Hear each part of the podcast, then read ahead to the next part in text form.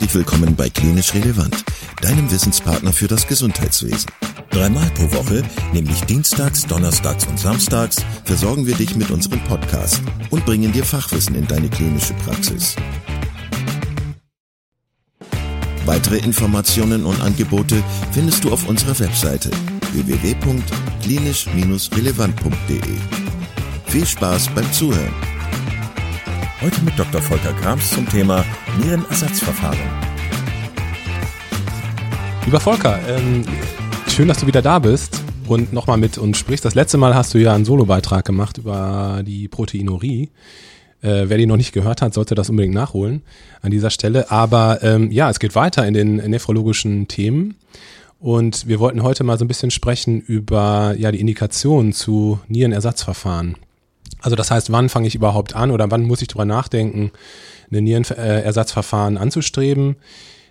Wäre vielleicht auch die erste Frage ähm, vorneweg, welche Nierenersatzverfahren gibt es überhaupt?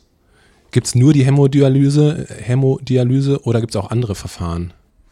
Ja, hallo, hallo. Vielen, vielen Dank, dass ich nochmal bei euch im Podcast sprechen darf. Hat mir beim letzten Mal auch sehr viel Spaß gemacht, auch wenn es, glaube ich, ein bisschen Übung bedarf, aber da arbeite ich ja dran. Ich fand's super. Dankeschön. Hämodialyseverfahren, ja, das ist ein relativ großes Thema. Ähm, was gibt es für Verfahren? Es gibt eine ganze Reihe an verschiedener Verfahren, die immer so ein bisschen individuell auf den Patienten äh, geguckt werden müssen. Also es gibt einmal das, was du schon angesprochen hattest, die Hämodialyse. Das, was meistens in einem Zentrum gemacht wird mit ähm, äh, praktisch intermittierender Hämodialyse, meistens dreimal in der Woche, a vier Stunden. Je nach Bedarf kann man das erhöhen oder halt auch so ein bisschen verändern. Dann gibt es die kontinuierlichen Verfahren, die besonders in der Intensivmedizin zum, zum Tragen kommen, sprich CVVH, CVVHD, die sozusagen über einen ganzen Zeitraum, meistens 72 Stunden, da muss das System gewechselt werden, ähm, für den Patienten gemacht werden. Und dann gibt es die Peritonealdialyse. Eigentlich ist es so, dass bei den chronischen Nierenerkrankten, wo wir die Dialyse einleiten, sollte die Peritonealdialyse immer der Goldstandard sein. Immer sozusagen das, was man dem Patienten empfiehlt, weil es wird ein Peritonealdialysekatheter über den Allgemeinchirurgen implantiert. Das ist eine kleine laparoskopische Operation mit einer Narkose, wo sozusagen der Katheter am tiefsten Punkt des Bauches implantiert wird und über die Bauchdecke nach außen geleitet wird mit so zwei verschiedenen Muffen, die dann einwachsen und als Infektionsschutz dienen. Über diesen Katheter wird dann eine Flüssigkeit in den Bauch hineingefüllt und man benutzt sozusagen das Peritoneum als ähm, physiologischen Filter wo sozusagen die Giftstoffe, die wir bei der Dialyse aus dem Patienten herausfiltern wollen, über das Peritoneum in die Dialyseflüssigkeit ähm, diffundieren und dann nach einer bestimmten festgelegten Zeit über diesen Katheter ausgelassen werden. Da gibt's dann Verfahren, dass der Patient das mit Beutelwechseln per Hand selber machen kann oder über die Nacht an Geräte angeschlossen werden, die das sozusagen zu Hause für den Patienten übernehmen. Oder auch, wenn der Patient das kognitiv oder körperlich nicht schafft, eine sogenannte Zentrums-PD, wo er mehrfach in der Woche in unser Zentrum kommt, wo dann acht bis zwölf Stunden dieser Flüssigkeitsaustausch von uns übernommen wird. Genau. Um dann zu sehen, welches Dialyseverfahren für welchen Patienten ähm, gut ist, genau, da gibt's noch so ein paar individuelle Indikatoren, wo wir vielleicht auch kurz drüber sprechen können. Genau, also danke. Es gibt ähm, also die klassische Hämodialyse, es gibt die kontinuier kontinuierlichen Dialyseverfahren und es gibt die Bauchfelldialyse. Ähm, jetzt haben ja alle, die vielleicht nicht so tief in dem Thema drin sind, wahrscheinlich nur das Krea oder überwiegend das Krea äh, als, als Indikationsfaktor im Kopf. Was wäre für dich als Spezialist, was wären für dich Gründe zu sagen, der Patient muss dialysiert werden oder braucht ein Nierenersatzverfahren? Genau, nimm uns da mal rein in diese Entscheidungsfindung. Das ist ja auch ein relativ großes Thema. Man hat mal früher gedacht, gerade bei den chronischen Nierenerkrankten, dass eine frühe Einleitung der Dialyse dem Patienten sozusagen vor den schlechten Einflüssen der immer weniger werdenden Nierenfunktion schützt. Dann gab es ganz, ganz verschiedene Studien. Eine große, diese Idealstudie, glaube ich, 2010, hat dann gezeigt, dass vor allem bei den chronisch Nierenerkrankten es eigentlich keinen Benefit für den Patienten bringt, eine frühe Dialyseeinleitung ähm, zu machen, sondern dass es viel sinnvoller ist, den chronisch Nierenerkrankten vor den ganzen Begleiterscheinungen zu schützen und die Dialyse so lange wie möglich rauszuzögern, um dem Patienten dialysefreie Jahre, Monate, wie auch immer, ähm, zu gewährleisten. Genau, aber halt immer unter der Prämisse, dass man alle schädigenden Randbedingungen, die die chronische Niereninsuffizienz mit sich bringt, vor dem Patienten schützt. Da können wir gleich vielleicht kurz drauf, drauf eingehen. Genau, wenn du jetzt über Indikatoren sprichst, muss man so ein bisschen un unterscheiden der chronisch Nierenerkrankte von dem akuten Nierenversagen. Das ist so ein bisschen unterschiedlich. Der chronisch Nierenerkrankte, das ist ja der, der bestenfalls beim Nephrologen in der Ambulanz ist, der sozusagen eine Medikation bekommt und eine ähm, ärztliche Visite, die ihn vor den Dekompensationen so ein bisschen schützt, um, wie gesagt, die dialysefreie Zeit so lange wie möglich hinaus zu äh, zögern.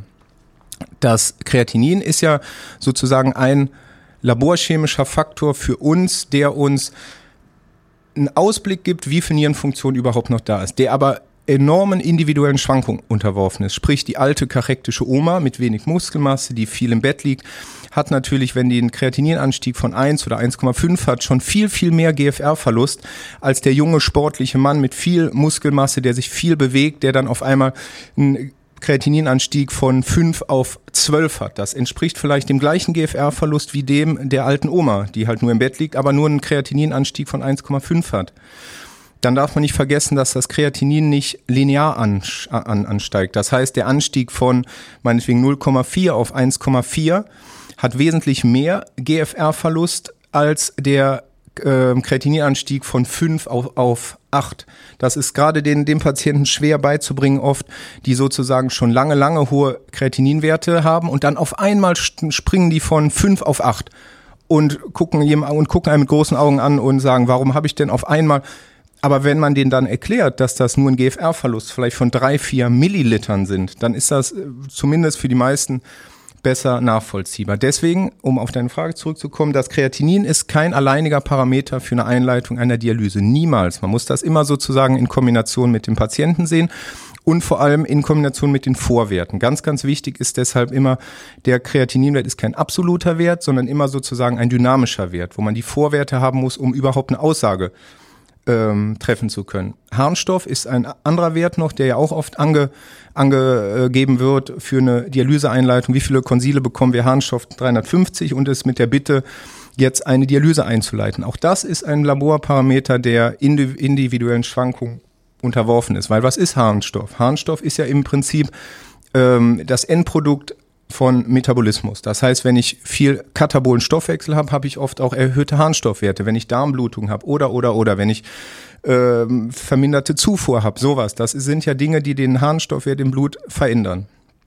Deswegen ist auch das kein alleiniger Parameter, um eine Dialyse einzuleiten. Auch das ein dynamischer Wert, immer in Kombination mit der Klinik des Patienten. Dann gibt es diese ganzen Schätzwerte, G, GFR, ob über 24 Stunden Urin oder die geschätzte GFR. Wir haben ja jetzt uns auf die CKD-EPI-Formel mittlerweile in Europa geeinigt, weil die ungefähr noch die besten Ergebnisse geliefert hat in allen Studien. Auch da ist zu bemerken, dass das ja sozusagen alle Studien gehen ja immer von einer Durchschnitts von einem Durchschnittspatienten aus. Ne? Und die Patienten, die wir im Krankenhaus sehen, sind ja selten Durchschnitt. Deswegen vielleicht ähm, zum leichteren Verständnis, eigentlich alle Laborwerte sind kein alleiniger Indikator für eine Einleitung einer Dialyse. Es gibt nur wenige Laborwerte, die das sind, wie zum Beispiel das Kalium. Das Kalium ist ja ein, äh, ist ja ein Blutsalz, was extrem viel am, am Herzen macht, macht Herzrhythmusstörungen, wenn es zu hoch ist. Das wäre eine alleinig, also ein alleiniger Laborwert, um eine Notfalldialyse einzuleiten. Auch nachts um drei ist Wurst, da muss die Dialyse ran, wenn das einen bestimmten Wert überschreitet, wenn es sozusagen im EKG gesichtet wird, hohes T, Bradykard, Tachykard, wie auch immer. Der Patient braucht eine notfallmäßige Dialyseeinleitung. Okay. Und ähm, die Etiologie der Nierenfunktionsstörung, wäre das jetzt auch noch wichtig für dich? Also würdest du das auch mit in die Entscheidungsfindung mit einbeziehen? Ja, auf, auf jeden Fall. Es gibt ja, ähm, genau, es gibt ja eine ganze Vielzahl an etiologischen Dingen, die sozusagen den Patienten in die Nierenfunktionsstörung treiben können.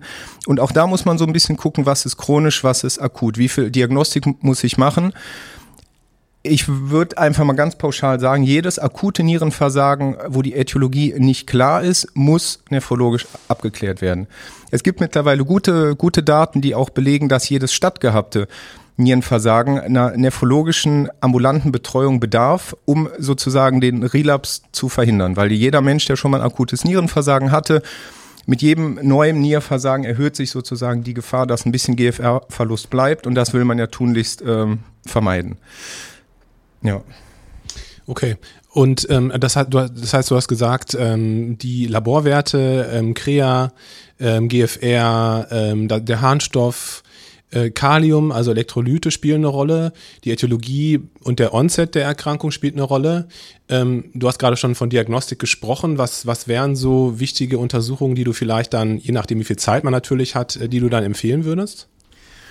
Genau, also in erster Linie natürlich eine nephrologische Mitbetreuung. Das ist schon wichtig, weil gerade diese ganzen Randbedingungen der chronischen Nierenfunktionsstörung, ähm, glaube ich, sind beim Nephrologen am besten aufgehoben. Wenn man in die Leitlinien guckt oder in die Empfehlungen der Deutschen Gesellschaft für Nephrologie, die sagen halt auch, es gibt eine GFR, ab der man eine Dialyse beginnen sollte, die ist unter, unter acht. Wenn aber die Begleitfaktoren sozusagen alle in Ordnung sind, kann man das auch noch weiter hinauszögern. Deswegen, wenn du mich nach sozusagen nach Werten oder nach Indikatoren oder nach klinischer Diagnostik fragst, dann ist natürlich erstmal führend die Klinik des Patienten. Das, was uns alle eigentlich oder was wir dem Patienten ver, ver, ver, was wir für den Patienten verhindern wollen, ist die Uremie. Und die Uremie, das ist ja ein Potpüree an verschiedensten klinischen Symptomen. Die fangen an von Kopfschmerzen, von Verwirrtheit, von Muskelschwäche, äh, uremische Enzephalopathie sehe ich öfters in neurologischen Konsilen. Ähm, genau.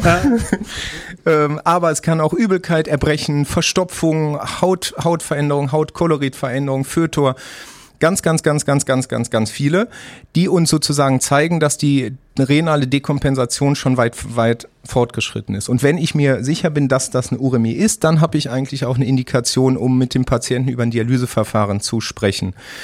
Diagnostisch, äthiologisch klären, sollte man in jedem Fall jedes akute Nierenversagen oder jede unklare chronische Niereninsuffizienz Genau, und da, das, da gibt's halt so ein paar nephrologische Basics, die man auf jeden Fall machen sollte.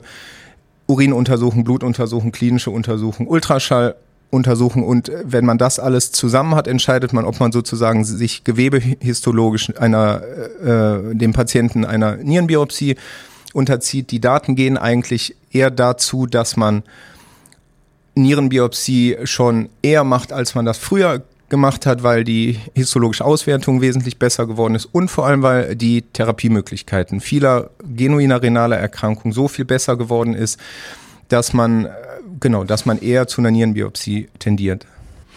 Jetzt hast du schon ähm, aufgezeigt, wie man das, äh, wie man sich festlegen kann, ähm, ob jemand einen äh, Nierenersatzverfahren braucht oder nicht.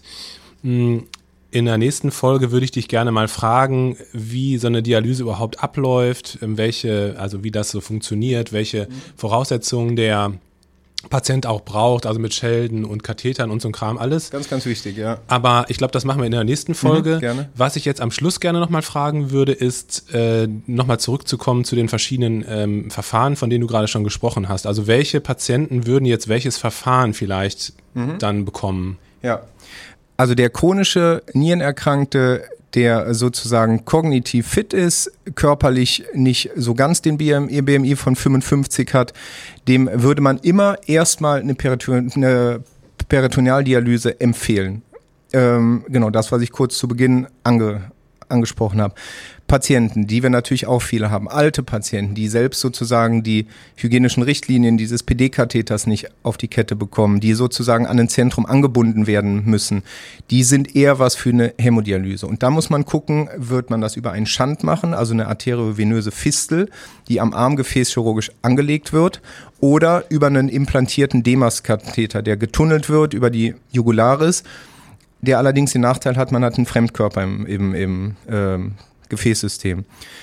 Genau, das sind alles Sachen, die muss man vorher so ein bisschen abklären für den chronischen Nierenerkrankten. Der akute Nierenerkrankte auf der Intensivstation, Vasopressortherapie, Sepsistherapie, Overload, ähm, die bekommen ein kontinuierliches Verfahren. Das heißt, die bekommen einen großlumigen Scheldenkatheter, meistens in den Hals oder in die Leiste und werden dann über ein kontinuierliches Nierenersatzverfahren äh, therapiert.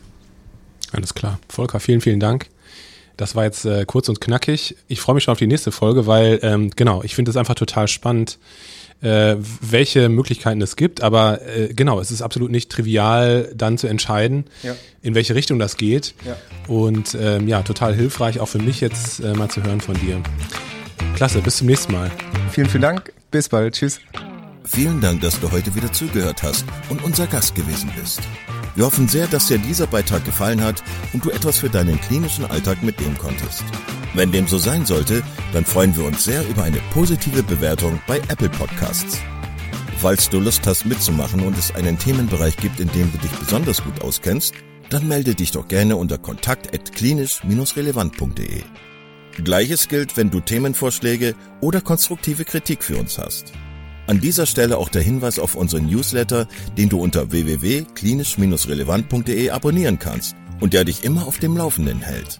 Wenn du dich für unseren Newsletter einträgst, bekommst du einen 5-Euro-Gutschein, mit dem du in unserer Fortbildungsakademie einkaufen kannst. Wir wünschen dir jetzt bis zum nächsten Mal eine gute Zeit und freuen uns, wenn du bald wieder einschaltest. Pass auf dich auf, bleib gesund. Bis zum nächsten Mal. Ciao.